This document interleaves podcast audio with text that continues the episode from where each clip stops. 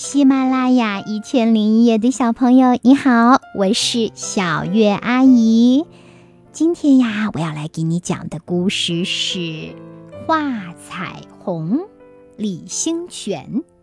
这个故事呀，选自幼儿寓言童话，由福建少年儿童出版社出版。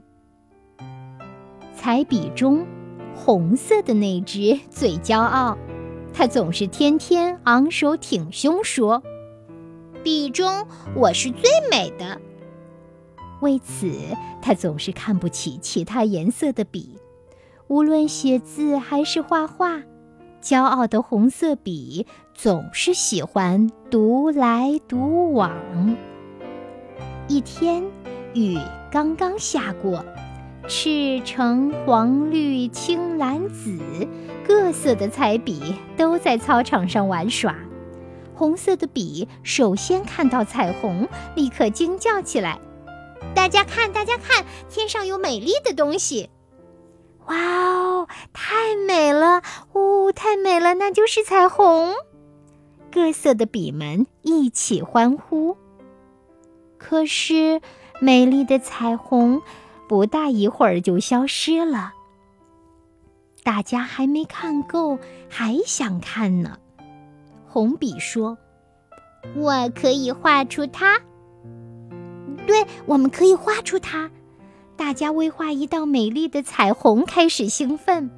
红笔立即画，可是画来画去，画出的只是一片刺眼的红。大家看着都撅嘴说。不美啊！蓝笔也画，画来画去，画出的只是一片不伦不类的蓝。大家看看，也都撅嘴说：“嗯，不美。”紫笔、绿笔，大家都来画，可画了半天，你望我，我望你，谁也没有画出美丽的彩虹来。大家都很失望。我知道了，最美的彩虹只有大家合作才能画出来。最后，黄笔提出了建议，于是大家一起画。果然，时间不长，一道美丽的彩虹出现了。有了画彩虹的经历之后，红色的笔再也不骄傲了。